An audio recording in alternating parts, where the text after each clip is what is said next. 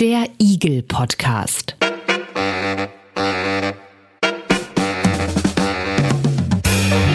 Ein Podcast rund um individuelle Gesundheitsleistungen.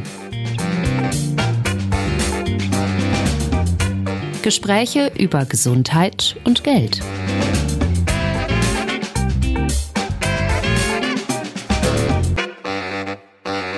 Herzlich willkommen zum Eagle Podcast. Ich bin Andreas Lange und bei uns stehen heute Visite und Sprechstunde im Mittelpunkt. Da wollen wir reinhören, da wollen wir reingucken na gut, vielleicht nicht im wörtlichen Sinne, ich würde sagen, vielleicht nur bedingt reinhören und reingucken, aber wir werden darüber sprechen, wie diese Kommunikation eigentlich stattfindet zwischen Ärztinnen und Ärzten auf der einen Seite und Patientinnen und Patienten auf der anderen Seite. Wie laufen solche Gespräche normalerweise ab? Und das ist natürlich das Entscheidende hier in unserem Gespräch, wie sollten solche Gespräche idealerweise ablaufen? Klar, im allerbesten Fall natürlich so, dass beide Seiten, Arzt, Ärztin, Patient, Patientin, zufriedengestellt sind. Und das möchte ich diskutieren im heutigen Eagle Podcast mit Professor Tanja Krones. Und sie ist leitende Ärztin klinische Ethik am Universitätsspital Zürich. Sie ist seit Mitte 2021 erste Vorsitzende des deutschen Netzwerks Evidenzbasierte Medizin und Mitglied im Nationalen Ethikrat in der Schweiz und Mitglied in der Zentralen Ethikkommission der Bundesärztekammer Deutschland. Frau Krones, herzlich willkommen. Ich hoffe, ich, ich hoffe, ich habe die meisten wichtigsten Titel durch jetzt. Ja, ja, viel, vielen lieben Dank, lieber Lang. Ich freue mich wirklich sehr, dabei zu sein. Wenn ich jetzt eben gesagt habe, äh, wir gucken mal rein in Visite und Sprechstunde, klar, was ich damit meine, steckt schon im Titel. Das ist ein Fachbegriff, der häufig in Fachkreisen auch diskutiert wird. Auch zum Beispiel im deutschen Netzwerk Evidenzbasierte Medizin ganz weit oben steht auf der Liste. Shared Decision Making heißt er zu Deutsch sowas wie geteilte Entscheidungsfindung oder partizipative Entscheidungsfindung. Und das kann ich mir schwer vorstellen nur. Ich denke mir, wenn ich zu meiner Ärztin gehe, ich bin der Laie, der medizinische Laie, sie ist die medizinische Expertin. Und bei so unterschiedlichen Voraussetzungen, wenn es da wirklich darum geht, welche Behandlung ist sinnvoll, welche Untersuchung ist sinnvoll, wie soll da so ein Shared Decision Making überhaupt funktionieren? Wie kann ich mich da überhaupt einbringen als Patient? Also in Konsultation, in der Regel sind das ja mindestens zwei Menschen, die da ähm, miteinander darüber sprechen, wie einer dieser Menschen, um den es nämlich wirklich geht, ähm, am besten behandelt wird. Und ähm, das ist insofern eben eine Situation, wo nicht nur Informationen ausgetauscht werden, sondern auch Präferenzen ausgetauscht werden. Und wenn man weiß, da gehen wir sicher in die Tiefe, dass die meisten klinischen Entscheidungen eben nicht nur eine Alternative haben und es bei ganz vielen klinischen Entscheidungen wirklich darauf ankommt, wie das Risiko-Nutzen-Verhältnis ähm, bewertet wird, was nicht eine fachliche Bewertung ist, sondern tatsächlich eine präferenzsensitive Bewertung, wo es auf den Menschen ankommt, was einem wichtig ist, da merkt man schon, ähm, dass, äh, dass das gar nicht anders geht, als dass man wirklich sich austauscht und ein bisschen in die Tiefe geht, was einem da wichtig ist und die Risiko-Nutzen-Bewertung auch wirklich gemeinsam macht.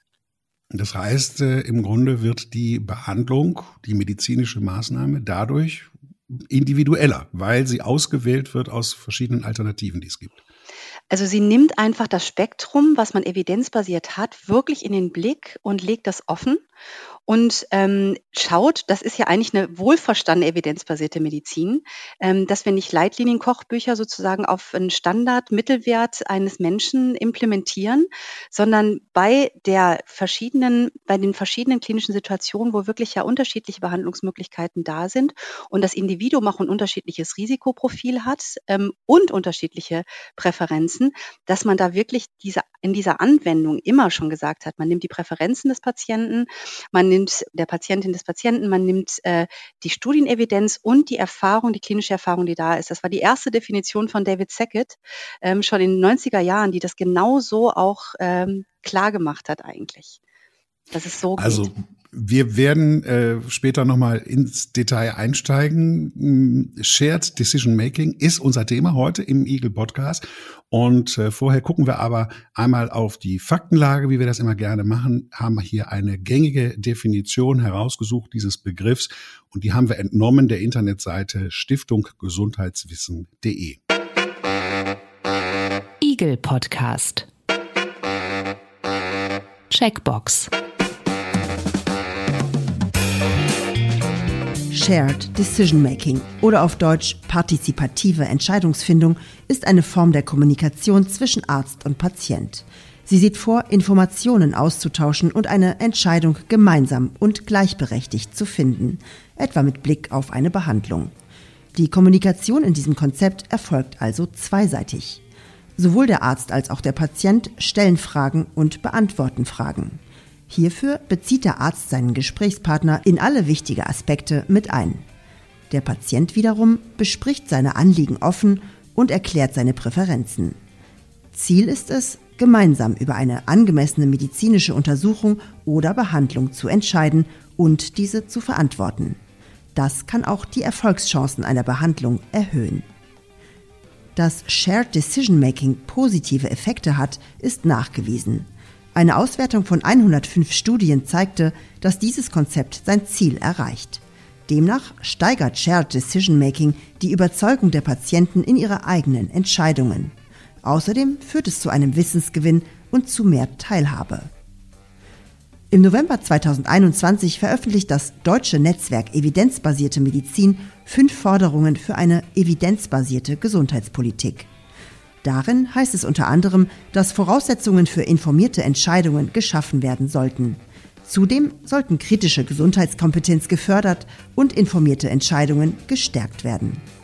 Das Netzwerk verweist auf aktuelle Leitlinien, die häufig das Informed Shared Decision Making vorsehen. Eagle Podcast.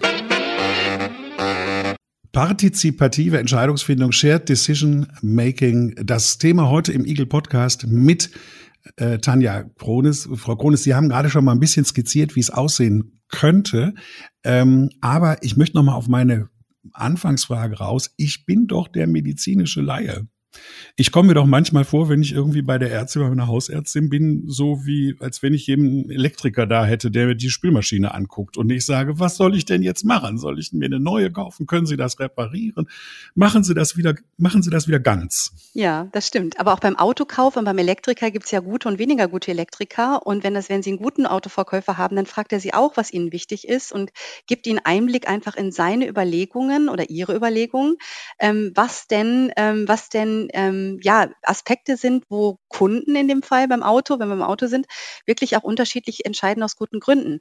Und das ist ja das Mindeste. Autokauf braucht auch eine gewisse Sicherheit und alles, aber wenn es ums eigene Leben geht, um die eigene Gesundheit, ähm, um Personenrechte von Menschen ähm, und wirklich ja manchmal auch existenzielle Fragen da äh, sind, dann merkt man, dass die Präferenzen ja noch viel, viel wichtiger sind. Und ähm, ähm, deswegen ist es eine Haltungsfrage der Ärztin, erstmal auch, ähm, auch einzugestehen oder sich, sich auch sich wirklich das auch zu leben, dass wir ja wissen. Es gibt ja so einen ganz berühmten PI vom BMJ Clinical Evidence, wo man 3000 ähm, ausgewählte klinische Entscheidungen sich angeguckt hat und die meisten Entscheidungen in der Medizin sind eben Grauzone. Heißt, es gibt eben nicht schwarz und weiß, also klare Nicht-Empfehlung, klare Empfehlung. Die allermeisten Entscheidungen sind rein wissenschaftlich gesehen Entscheidungen, wo man wirklich das unterschiedlich sehen kann. Und es ist dann die Aufgabe der Ärztin, den Patienten nicht zu verunsichern, aber zu sagen, wissen Sie, die Medizin hat tatsächlich jetzt in dieser Situation mehrere Möglichkeiten und nicht falsch und richtig. Und weil ich Ihnen gerecht werden will und wir gemeinsam schauen, wenn es gerade wichtige Entscheidungen sind, ne, das ist natürlich auch die Frage, worum geht's, ähm, dass man dann den Menschen mitnimmt und sagt, deswegen kommt es wirklich auf Ihre Präferenzen an und wir schauen mal gemeinsam, ich helfe Ihnen dabei, das ist meine Aufgabe zu gucken, was wirklich von den Entscheidungen wirklich ihrem, ihrem Leben und ihren Sorgen und ihren Wünschen am besten entspricht.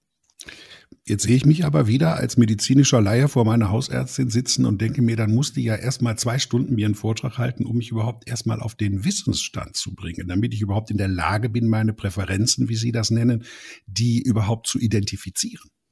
Ja, spannend ist, dass es ja da wirklich äh, auch Evidenzlagen zu gibt. Und wenn man, es ist natürlich etwas wie ein, Chirurg, eine Chirurgin eine neue Technik lernt, ähm, so muss man auch Shared Decision Making auch als Kommunikationstechnik verstehen, wo bestimmte Instrumente ähm, ähm, enthalten sind, ähm, namentlich evidenzbasierte Entscheidungshilfen und auch ein Prozess, wo man, wenn man das ernst nimmt, auch Patientinnen vor, vor der Sprechstunde auch schon Informationen zukommen lässt. Und man weiß wirklich, wenn man das geübt hat und das so macht, dauern die äh, Konsultationen wirklich nicht länger. Ne? Also wir haben, ähm, ich habe selber eine evidenzbasierte Entscheidungshilfe Bibliothek mit angestoßen, damals in Deutschland, die ist eigentlich die meistgebrauchte Entscheidungshilfe in der ärztlichen Praxis in Deutschland, die sogenannte Ariba-Entscheidungshilfe. Da sind mehrere Entscheidungssituationen drin, Herz-Kreislauf-Primärprävention zum Beispiel, äh, Depression, Diabetes. Und wir sehen wirklich, dass wenn man das kann, führt es wirklich zu einer ganz strukturierten Konsultation ähm, und ähm, auch oft zu weniger Zweitkonzentration, die nicht, also zwei Konzentrationen, die eben nicht per se schlecht sind, aber die einfach dann aus Verunsicherung nicht mehr passieren. Das heißt, äh, es stimmt eben tatsächlich nicht. Aber es braucht ein Commitment, es braucht eine Fortbildung ärztlicherseits und es braucht andere Instrumente, die wir, als die wir sonst verwenden. Sie haben gerade schon verschiedene Krankheitsbilder auch angesprochen und das ist nämlich jetzt auch die Frage, die mir so in den Kopf gekommen ist.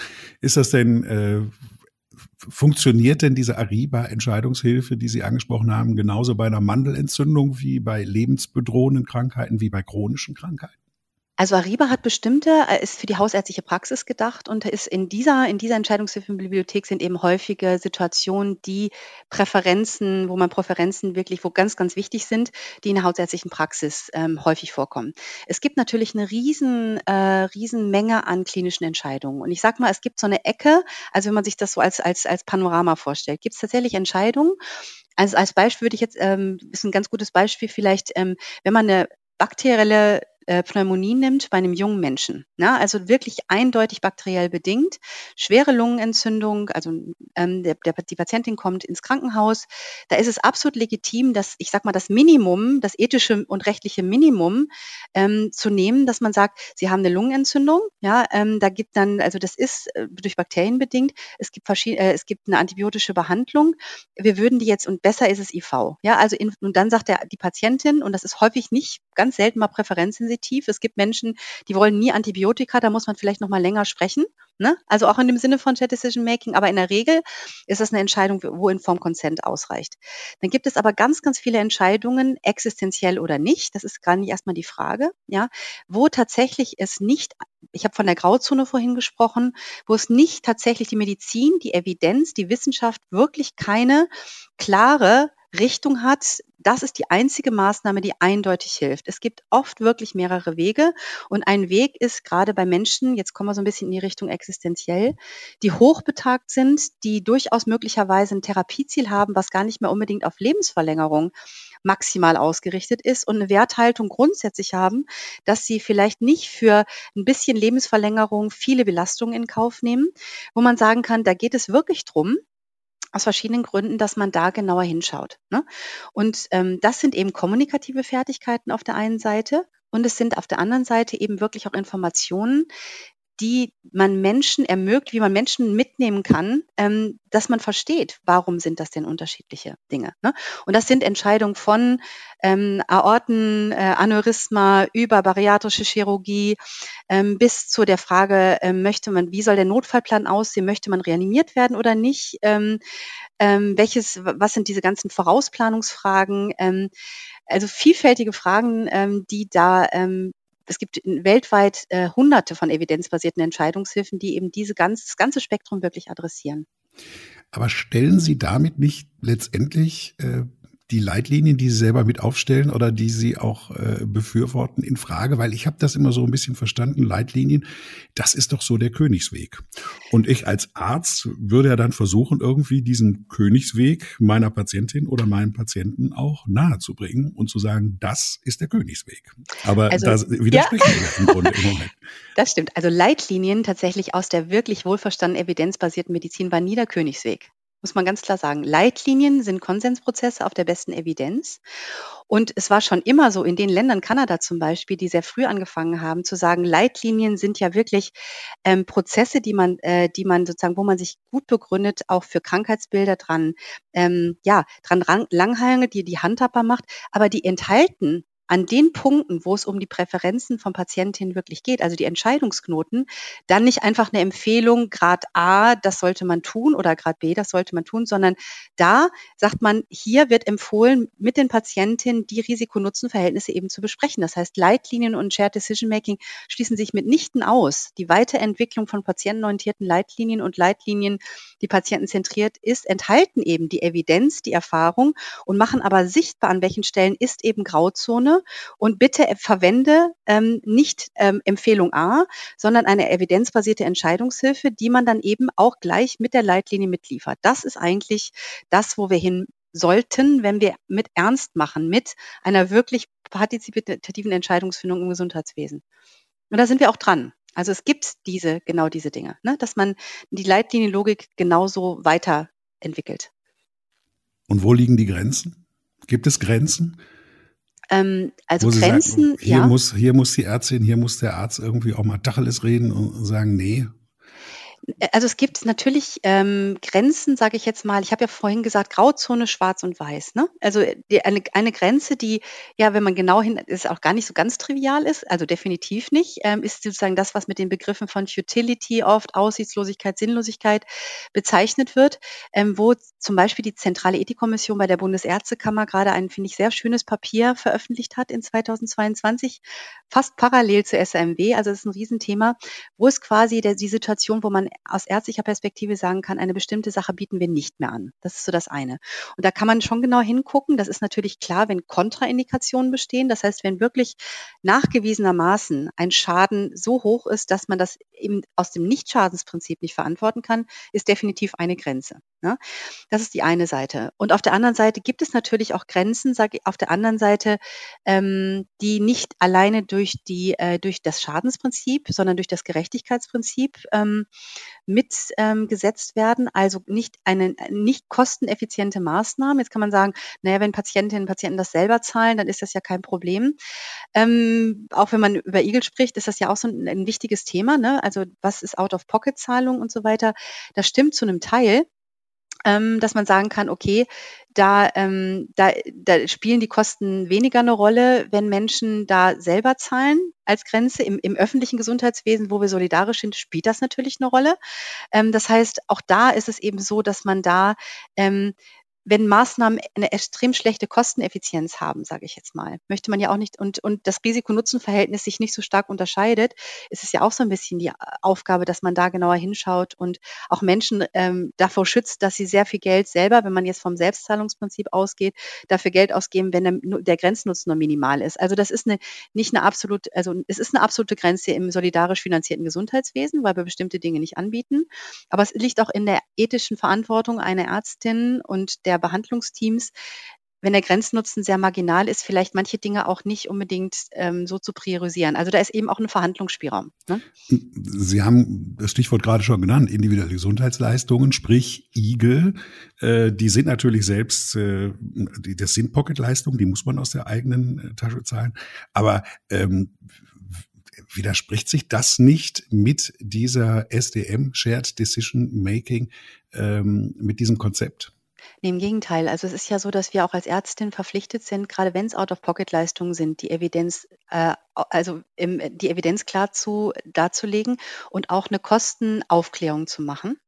Ähm, wenn man, also wenn man das, das ernst nimmt, zu sagen, ähm, das kostet etwas ähm, und auch ähm, dem Patienten, der wird ja nicht dadurch Kundin, dadurch, dass man eine EG-Leistung anbietet, sondern ist immer noch ein Patient. Wir haben die gleichen Verpflichtungen gegenüber diesem Menschen, Risiko-Nutzen-Verhältnis und ihn auch vor einem Schaden zu schützen, ähm, der auch finanzieller Art ist. Also die WHO spricht ja je nachdem sogar von Catastrophic Health Expenditures, also von, von Gesundheitsleistungen, wenn man die selber out of pocket zahlt, man wirklich auch nicht, also einen wirklich selber so, ähm, so treffen, das betrifft EG-Leistung jetzt nicht, aber grundsätzlich mal, dass man da auch äh, wirklich in finanzielle Nöte kommen kann. Also wir haben auch die Aufgabe im Sinne von Shared Decision Making, das ist absolut äh, da drin, dass man sagt, das bekommst du dann dafür. Also und das, das ist sozusagen, Shared Decision Making würde sozusagen die Kosten, also die Kosten-Nutzen-Rechnung ähm, auch auf der Basis von der, von den, von dem, von dem Gegenwert eben auch offenlegen. Also es geht ganz viel um Transparenz und um Fairness in der Information. Aber das ist ja dann, wenn wir jetzt bei den Igel bleiben, ähm, das sind ja dann sozusagen, wie soll ich das nennen, fair geführte Verkaufsgespräche. Na gut, das kennt man bei Zahnärztinnen. Auch da gibt es ganz spannende, also wenn ich das hier mal die Zahnarztpraxis nehme, ne? Ähm, da gibt's äh, wunderbare, um das jetzt mal so anzufangen, zahnärztliche Kolleginnen in Deutschland haben, das war Jürgen Kasper, der das mit äh, initiiert hat, der ähm, einer der Veteranen eigentlich der des Shared Decision Making ähm, sowohl in Deutschland wie auch in Norwegen ist, ähm, der ganz viel mit Zahnärztinnen zusammengearbeitet hat. Und diese sagen sie Verkaufsgespräche, die natürlich dann häufig auch stattfinden, ähm, in Situationen, wo es um gemeinsame Entscheidungsfindung geht, sind absolut möglich und gut zu führen. Ähm, indem man als Ärztin auch da eben sagt, das sind die Möglichkeiten der, sagen wir mal, die IG-Leistung oder das, was nicht bezahlt wird, hat nach der Evidenz und meiner Erfahrung, das ist ja häufig sowas, ähm, die und die Vorteile, ähm, die Alternativen sind die und die Kosten sind so. Ja, das kann man wunderbar machen und das ist im Zahnarztbereich äh, ist es äh, tatsächlich so, dass es da ein wunderschöne äh, Programm gibt, wo man da wirklich excellent Decision Making auch gemacht hat. Aber äh, ich meine, es gibt Igel, die kosten 7,85 Euro. Mhm. Ne? Da müssen wir jetzt nicht weiter drüber reden. Es das gibt stimmt. aber auch beispielsweise Untersuchungen, die kosten 287,50. Ja.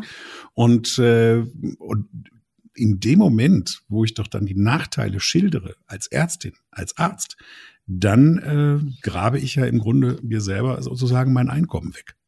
Deswegen habe ich am Anfang von der Haltung gesprochen. Ne? Und natürlich ist das so. Also wir sind alle keine Engel. Ja, also ich bin ja hier als Ethikerin auch und es ist ganz wichtig, dass man jetzt nicht so tut als Ethikerin, dass wir nicht in, in einem Feld leben von Interessen. Also Interessen, Interessenskonflikte ist ja erstmal keine Schmuddelecke, sondern wir alle haben Interessen. Akademische Interessen, monetäre Interessen, das ist absolut legitim. Und natürlich liegt der Hase da auch im Pfeffer, muss man ehrlicherweise sagen. Das betrifft nicht alle Kolleginnen, die IG-Leistung anbieten, aber durchaus einige, hm, wo man schon sagen muss, dass es tatsächlich in manchen Sparten unseres Gesundheitswesens wirklich so ist, dass man gar nicht so einfach über die Runden kommt. Es gibt ja Riesenunterschiede, ja. Und ich kann Kolleginnen und Kollegen sehr gut verstehen, die wirklich mit ihrer Praxis je nach Situation Schwierigkeiten haben, sich über das die GKV zu finanzieren ähm, vielleicht auch nicht so viele tolle Privatpatientinnen haben in ihrer Region und dann eben IG-Leistungen, die, ähm, wenn sie nicht schaden, also wenn sie, das ist, das ist so der ärztliche Ethos, ne, das Nicht-Schadensprinzip, aber wenn sie, wenn sie ähm, in einem Bereich sind, ist ja nicht alles in der GKV, was auch ein super Risiko-Nutzen-Profil hat. Deswegen würde ich jetzt auch nicht sagen, IG-Leistung ist, ist etwas, was total daneben ist, also so ethisch gesprochen, ja. Und äh, alles, was im GKV-Katalog ist, ist wunderbar. Es gibt viele Dinge, die wir im Rahmen des GKVs refinanzieren, die, ähm, die auch, die auch durchaus einen Schaden bedingen. Von daher ne, ähm, ist es nachvollziehbar, dass man das tut. Aber ich würde ähm, denken, ähm, das ist genauso jetzt, sage ich mal, wie bei einem guten Autoverkäufer, der einen nicht übers Ohr haut, ja, gehört es auch dazu, dass man, dass man eben auch da offenlegt, was, ähm, das ist die Möglichkeit, das hat die Vorteile, das hat Nachteile, das muss man sowieso in die Aufklärung annehmen, wenn es ein Schadensprinzip ist, ja. Ähm, und ja, und dann, wenn man das, wenn das, wenn das eine IG-Leistung ist, die man nehmen kann und die man, hinter der man auch steht, ist es ja kein Problem, auch mal das zu zahlen. Ne? Also das, ähm, aber es stimmt schon. Es ist ein Anreiz, der im Gesundheitswesen da ist, dass es überhaupt gebraucht wird, ist so, dass die Praxen ja damit Geld auch verdienen können. Und bei manchen kann ich das sehr gut verstehen, weil man ohne ihre Leistung und ohne Privatmöglichkeiten äh, äh, schwer über die Runden kommt. Ich möchte gerne nochmal zurückkommen auf SDM, Shared Decision Making, geteilte Entscheidungsfindung. Ähm, ich habe eben gesagt, dass äh, es auch im deutschen Netzwerk evidenzbasierte Medizin ganz oben in der Liste steht und es ist auch Teil des Forderungskatalogs, wie wir äh, des Forderungskatalogs, wie wir eben gehört haben. Ähm, wir haben aber noch gar nicht drüber gesprochen. Wir haben Sie haben gerade so die Vorzüge äh, skizziert, wohin die Reise gehen sollte. Wir haben noch gar nicht darüber gesprochen, wie die Realität ist. Mhm. Also es gibt ja sehr verständnisvolle Ärztinnen und Ärzte, die nehmen sich auch die Zeit und so weiter und so fort. Und es gibt immer noch so rein raus Praxen. Wo stehen wir denn eigentlich, äh, wenn wir diese große Forderung nach Shared Decision Making mal ganz oben anstellen? Wo stehen wir denn eigentlich da im Moment? Mhm. Also das ist wie bei Konzepten von Qualität, Patientensicherheit, Ethik in der Medizin, also alle diese Dinge, wo wir uns, und das ist erstmal sehr gut, darauf geeinigt haben, dass wir letztlich, wenn wir sozusagen von der Professionsethik und von dem professionellen Selbstverständnis herkommen, ähm, das haben Sie auch eingangs auch so schön geschildert, das ist tatsächlich zumindest so weit erstmal angekommen, dass es in allen Leit- und Richtlinien wirklich ganz essentiell ist, auch in dem nationalen Lernzielkatalog ähm, und in ne, Fort- und Weiterbildung ist das einfach ganz klar also als, als, äh, als, als Ziel definiert. Also es ist angekommen in Leit- und Richtlinien, ist angekommen in, in der Professionsethik. Wir haben nicht nur punktuell, sondern durchaus in der Fläche Projekte zu Shared Decision Making. Von Ariba habe ich gesprochen. Es gibt auch das große Share to Care Projekt jetzt in Kiel, ähm, initiiert unter anderem von Jürgen Kasper, von dem ich schon mal gesprochen habe, ähm, gemacht mit vielen Kolleginnen und Kollegen, ähm, die da dieses Projekt begleitet haben. Ähm, dass man gemerkt hat, auch ein Universitätsklinikum kann Shared Decision Making voll implementieren. Also wir haben wirklich äh, Großprojekte in der Versorgung, die, wo das auch schon in der Versorgung angekommen ist. Ähm, teils in der Regelversorgung wie Ariba und teils eben als Großprojekt, wo jetzt halt überlegt werden muss, das passiert jetzt auch gerade äh, mit den Kranken, mit den, mit den Kostenträgern, dass man, ähm, wenn bestimmte Qualitätsvoraussetzungen erfüllt sind, und das sind eigentlich zwei Pfeiler, das ist das Kommunikationstraining für Ärzte und Ärzte, möglichst auch interprofessionell gedacht. Und das ist die Etablierung von evidenzbasierten Entscheidungshilfen, die man punktuell nicht für alle klinischen Situationen, aber schon mal für die wichtigsten einsetzt, wo man weiß, da ist es wirklich wichtig, dass man da den Menschen die Möglichkeit gibt, die betroffen sind, wirklich zu verstehen, dass es unterschiedliche Möglichkeiten gibt. Auf den zwei Pfeilern beruht Shared Decision Making. Und man hat eben wirklich auch eben Effekte nachgewiesen, wie nicht nur Patientenzufriedenheit, sondern Sicherheit, ähm, weniger Kosten nach Austritt. Also das heißt, man macht wirklich eine gute Medizin, die wirklich auch mit dazu beitragen kann, dass Über- und äh, Fehlversorgung vermieden werden können. Aber da nochmal nachgefragt. Wir haben eben schon gehört, es gibt Studien, die nachgewiesen haben, dass dieses Konzept Shared Decision Making zu einer größeren Zufriedenheit und Sie haben auch gerade gesagt, Wirtschaftlichkeit und so weiter, dass es also nur gute Noten kriegt. Ich überlege gerade, wie laufen denn überhaupt solche Studien ab?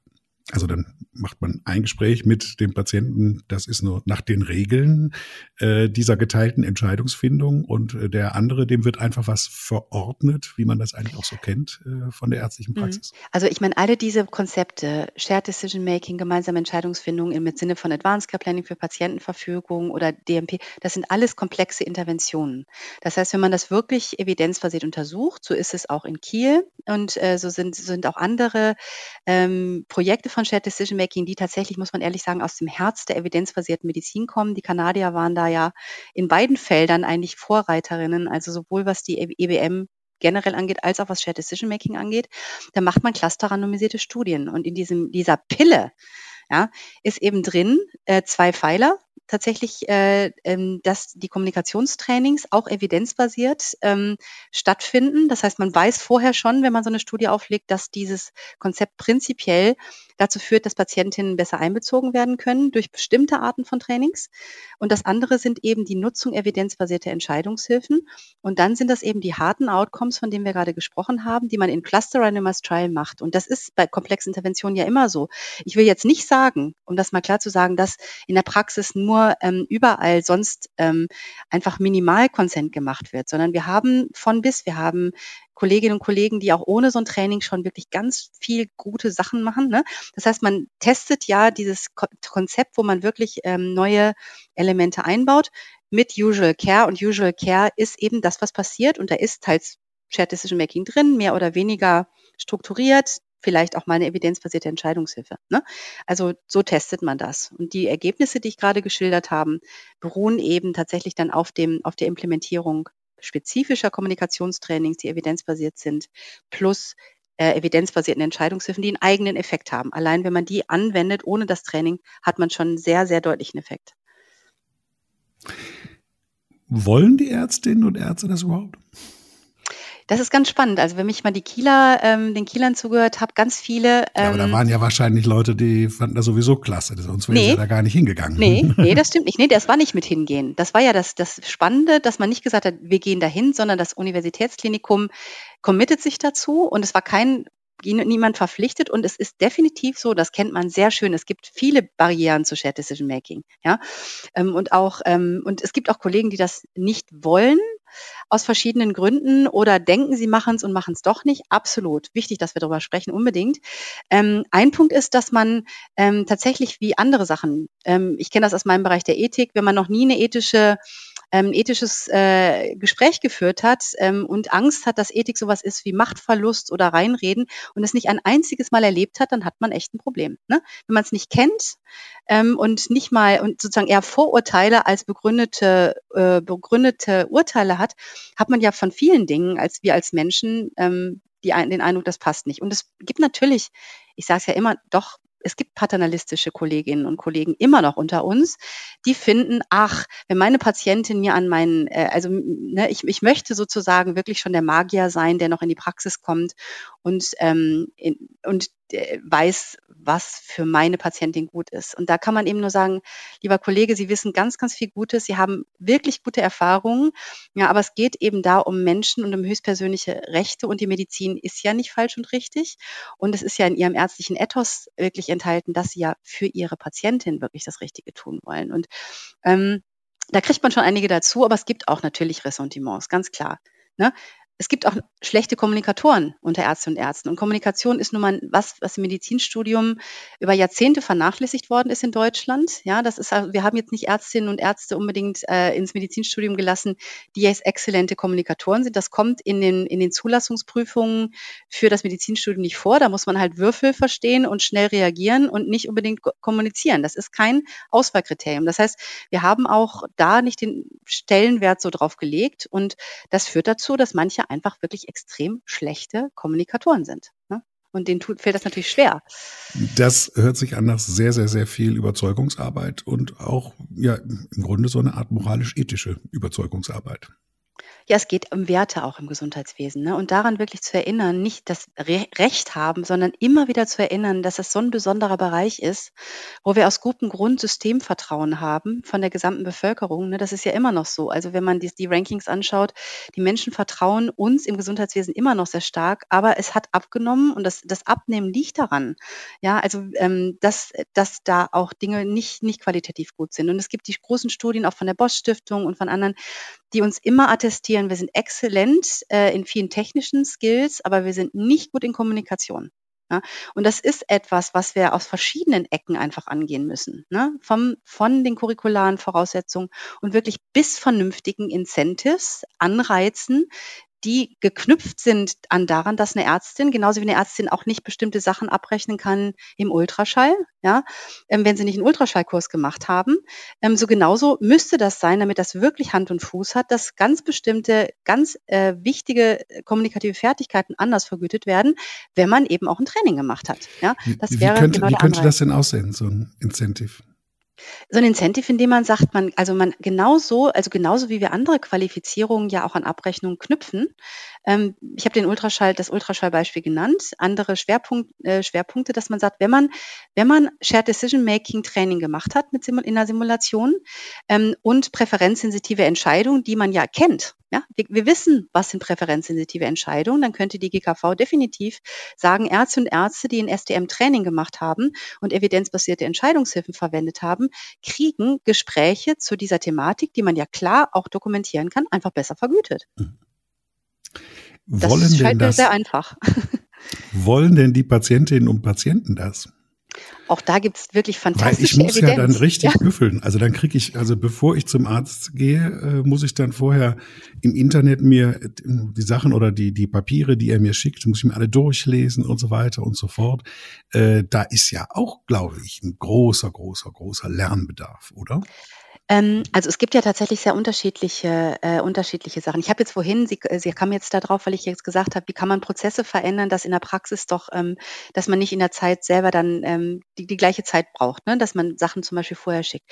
Das Ariba-Tool, von dem ich gesprochen habe, wird in der Konsultation durchgeführt. Ja, da ist es tatsächlich nicht so, dass Patientinnen unbedingt vorher was lesen. Also in da ist es nicht, sondern es sind konsultationsbezogene Entscheidungshilfen, die anhand ähm, der Materialien, die da verwendet werden, wirklich äh, wirklich gemacht werden. Ja, aber das stimmt. Ähm, es ist so, dass natürlich da zwei dazugehören, wie Sie sagen, mindestens und es natürlich viele Menschen gibt, die ähm, Verantwortung für ihr eigenes Leben und ihre Entscheidungen auch mit zu übernehmen, davor Angst haben oder eine andere Haltung dazu haben, die sagen, ich habe ich hab auch zu meinem Körper und zu meiner Gesundheit einfach ein Verhältnis wie wie, wie als würde ich ein Auto kaufen. Es gibt genau, Menschen, ich, die ich, sind ich habe so. da Ne? was, bitte machen Sie es wieder weg. Bitte machen Sie es wieder Herr weg, Doktor genau. Oder liebe Frau Doktor, genau. Genau. Und Shared Decision Making heißt ja nicht eine Verpflichtung dazu, das genauso alles zu machen. Das ist klar. Also zu den Shared Decision Making Kommunikationstools gehört auch am Anfang abzuklären, kurz, das kann man mit ganz bestimmten Fragen machen, wie weit möchte ein Patient denn wirklich selber entscheiden. Die Studien sagen, dass die meisten Menschen, wenn man sie fragt, wenn sie verstanden haben, man muss so ein bisschen auch Informationen liefern, was ist das eigentlich? Aber wenn man das hat, große Studien, über 50 Prozent wollen wirklich Shared Decision Making, das heißt gemeinsam den Prozess begleiten. Ja. Es gibt Menschen, ungefähr 20 Prozent, so im Schnitt, oft so nach den Studien. Übrigens ist das nicht, es ist ein bisschen bildungsabhängig, aber es ist nicht so, dass das klarer Bildungsfokus ist, dass also Menschen, die weniger Bildung haben, grundsätzlich nicht Shared Decision Making wollen. Das stimmt nicht. Ne? Aber es ist, es ist so, dass es auch Menschen gibt, die Autonomisten sind, also die sagen, eigentlich soll mein Arzt mir gar nichts sagen, der soll wirklich ein Dienstleister sein, der soll mir, ich, ich komme schon, mit Informationen aus dem Internet. Die will ich nochmal kurz gegenchecken vielleicht, wenn überhaupt, und dann will ich das haben, was ich mir überlegt habe. Das gibt's auch. Ja, dann wird der, die Ärztin der Arzt zum Dienstleister, wo dann die Aufgabe schon ist, Stopp zu rufen. Und wir haben von den Grenzen gesprochen. Ja, also der ärztliche Ethos heißt schon, es gibt Dinge, die wir nicht anbieten müssen. Ja, im Sinne der Medizin, die wunscherfüllend ist, sage ich jetzt mal, ist ein schwieriger Begriff, aber auch wo das Nicht-Schadensprinzip gilt. Also das ne, man kann das schon mitgehen ähm, bis zu einem gewissen Grad. Und dann gibt's eben wirklich die, die, die, die, die, die äh, Entscheidung abgeben wollen. Und das ist legitim, dass man das tut. Aber es liegt dann schon in der ärztlichen Fürsorge, wenn es um existenzielle Entscheidungen geht, dass man dann, das ist oft die Frage, das kommt von auch vielen Kolleginnen und Kollegen, aber meine Patienten sagen mir doch, ähm, Sie sind doch der äh, Experte, Sie sollen mir doch empfehlen, was äh, gut, was gut für mich ist. Ne? Und dann ist es auch wieder eine Frage der Kommunikation und Haltung, dass man je nach klinischer Situation das durchaus sagen kann. Ja, ich habe davon gesprochen, zum Beispiel Pneumonie, ja, eine bakterielle ist, dann kann man sagen, ja, absolut, ähm, ich, äh, Antibiotikum, IV. Aber es gibt dann eben Entscheidungen, wo man weiß, dass es so ein Unterschied ist, wenn man ein kleines Prostatakarzinom hat, das ist so ein, ist so ein, so ein Beispiel. Ne? Und es ist völlig klar von der Evidenz, Wait and See, ähm, Bestrahlung oder Operation hat bezüglich des Overall Survival überhaupt keinen Unterschied. Ne? Es, aber die Nebenwirkungen sind anders. Und dann ist es noch zumindest die Aufgabe, wenn man so eine Patientin, so einen Patienten in dem Fall vor sich sitzen hat, dass man sagt, ich kann Ihnen schon sagen, ja, ich, Sie, Sie sind hier zu mir gekommen als Urologin, ja, ich kann Ihnen schon sagen, ich habe viel Erfahrung mit der Operation, ich stehe hinter der Operation, Martini-Klinik, was auch immer, ja, Sie haben sich dafür entschieden. Ich kann Ihnen schon sagen, was ich für mich machen würde und die Operation ist was ich anbiete, eine wirklich gute Sache.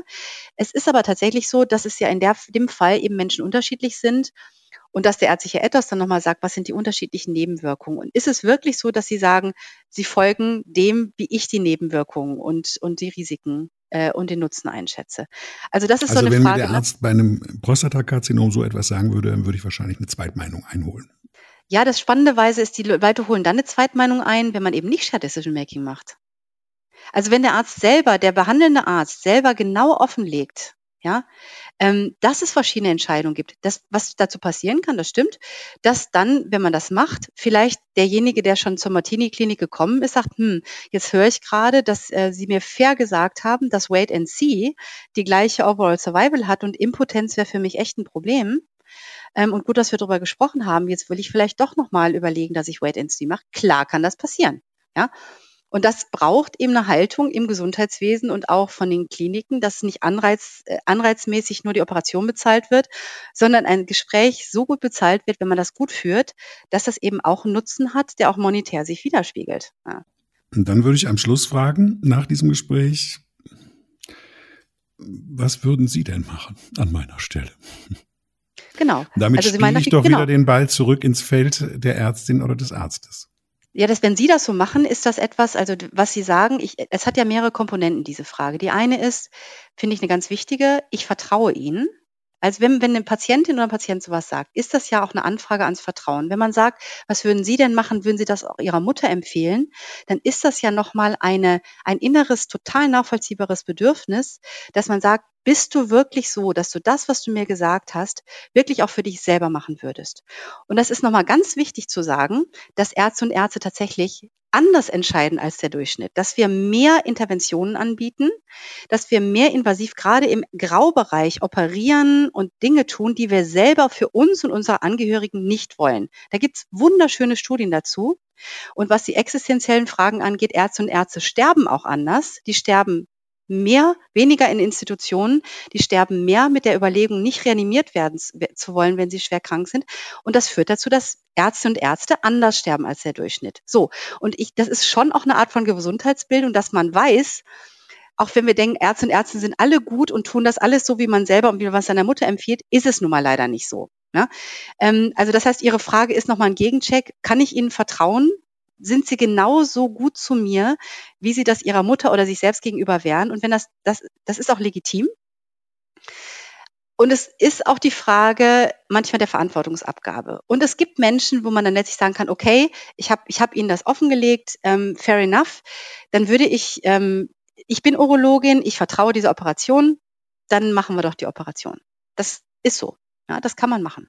Aber ich finde das wichtig, diese zwei Komponenten zu verstehen und auch so ein nicht äh, gegen, gegen das Systemvertrauen zu argumentieren. Aber Fakt ist, wir entscheiden anders als ärztlicher Perspektive.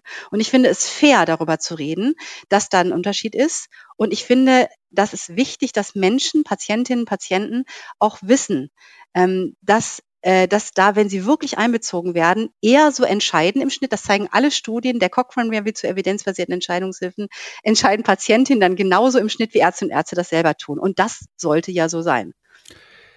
Also, was stelle ich fest? Es geht sehr viel um Fairness, es geht sehr viel um Gerechtigkeit, es geht auch sehr viel um Werte, Wertvorstellungen und um ethische Fragestellungen, um, um, um Gleichberechtigung. Und in allen Punkten, Frau Krones, wenn ich das richtig verstanden habe, ist noch eine ganze Menge Luft nach oben. Das ist so, das ist so. Und die Luft nach oben kann man wirklich ja nur, das weiß man ja, ne? wenn man wirklich etwas, eine komplexe Intervention und das ist immer ein großes Wort, ich sage es trotzdem, diese Kulturwandel. Diskussion. Wenn wir wirklich dahin wollen, so wie das Deutsche Netzwerk Evidenzbasierte Medizin das eben auch auf den Punkt gebracht hat mit diesen fünf Forderungen, dann braucht es eben Stellschrauben wirklich auf allen Ebenen. Ja, es braucht curriculare Änderungen, also die haben wir schon, aber die wirkliche Implementierung. Es braucht, dass man ernst macht mit Kommunikationstrainings in Deutschland, auch nicht nur für Studierende, sondern in der Fort- und Weiterbildung, die so, ähm, die so incentiviert sind, dass es sich auch lohnt. Ne? Ähm, und ähm, sich das auch so da abbildet. Und es braucht ähm, es braucht nochmal den, nochmal aber auch das Sagen, dass wir Ärzte und Ärzte im Gro ja doch mit unseren Kolleginnen und Kollegen, die nicht ärztliche, ein furchtbares Wort, also ähm, dass auch die Pflegenden und die, die interprofessionellen Behandlungsteams hier eigentlich wirklich ähm, ihren, ihre, ihre Zufriedenheit, ihre Berufszufriedenheit doch letztlich ähm, im Wesentlichen nicht daraus ziehen, ob der Porsche vor der Tür steht. Es gibt viele unter uns, die das auch so sind, aber die meisten von uns wollen eine gute Medizin machen. Und gute Medizin ist ganz klar beruht auf diesen Konzepten. Also es hört sich so an, als wären viele schon, sagen wir mal, den Weg eingeschlagen, aber es ist noch ein weiter Weg, bis wir dann da enden, bis dann SDM, Shared Decision Making oder partizipative Entscheidungsfindung auch wirklich in jeder ärztlichen Praxis äh, angekommen ist. Shared Decision Making, darum ging es heute im Eagle Podcast. Was bedeutet das und wie kann es Patientinnen und äh, Patienten eben dann auch zugutekommen. Und äh, das habe ich diskutiert mit Professor Tanja Krones, leitende Ärztin klinische Ethik am Universitätsspital Zürich, äh, erste Vorsitzende des Deutschen Netzwerk Evidenzbasierte Medizin und Mitglied im Nationalen Ethikrat in der Schweiz und in der Ethikkommission der Bundesärztekammer in Deutschland. Frau Krones, vielen, vielen Dank, dass Sie uns da in diese Kommunikationsmedizin-Schere, die dann da teilweise äh, auch in den Köpfen äh, der Patienten und Ärzte noch vorliegt, irgendwie, dass Sie da uns ein bisschen mit reingenommen haben und erhellt haben, wie es besser geht. Vielen Dank. Sehr gerne. Das war der Eagle Podcast im Juli. Hier nochmal ein Hinweis. Wir sind ja immer auf der Suche nach spannenden Themen, auch nach spannenden Studiogästen, Feedback, eigene Meinungen und wie gesagt auch gerne Themenvorschläge. All das äh, können Sie uns gerne geben, können mit uns in Kontakt treten. All das ist uns sehr herzlich willkommen, entweder auf unserer Homepage eaglemonitor.de. Da finden Sie die Seiten zu diesem Podcast und auch die anderen Folgen, die wir schon veröffentlicht haben. Und Sie können natürlich auch dort mit uns Kontakt aufnehmen. Und ich bedanke mich für Ihr Interesse und fürs Zuhören. Ich bin Andreas Lange. Bis zum nächsten Mal. Dankeschön.